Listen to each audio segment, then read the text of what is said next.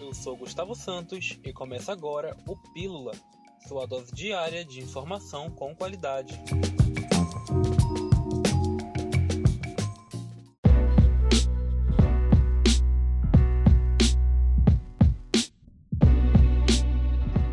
O Ministério da Saúde confirmou o primeiro caso de reinfecção do novo coronavírus no Brasil. De acordo com a nota emitida pelo Ministério, o diagnóstico foi em uma profissional da saúde de 37 anos, que reside na cidade de Natal, no estado do Rio Grande do Norte. Ela tinha contraído o vírus em junho deste ano e depois em outubro, após 116 dias do primeiro resultado positivo. Os resultados laboratoriais de duas amostras clínicas foram recebidos no dia 9 de dezembro, com confirmação da reinfecção pela Covid-19. O Ministério reforça que o resultado mostra a necessidade do uso de máscaras, higienização das mãos e o uso de álcool em gel.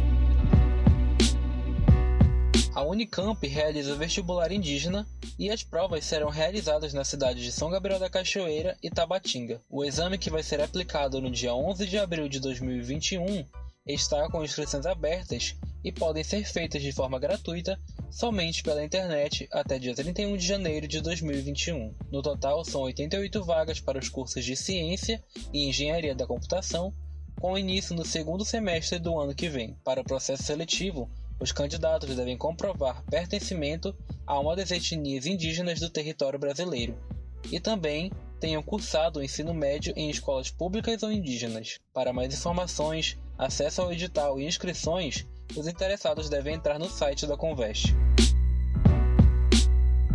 Na cidade de Manaus, o governo do estado vai manter o convênio que cede servidores e órgãos para o funcionamento de 21 unidades básicas de saúde. Pela sexta vez é renovado o apoio à atenção básica da capital, com pagamentos dos salários e benefícios de cerca de 150 servidores estaduais que atuam nas UBSs do município. No mês de maio deste ano, em meio à pandemia, a cobertura de atenção básica em saúde de Manaus alcançou a marca de 62,71%.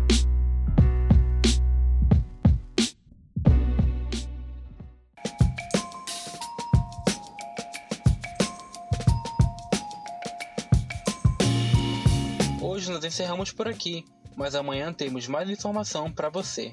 Até mais!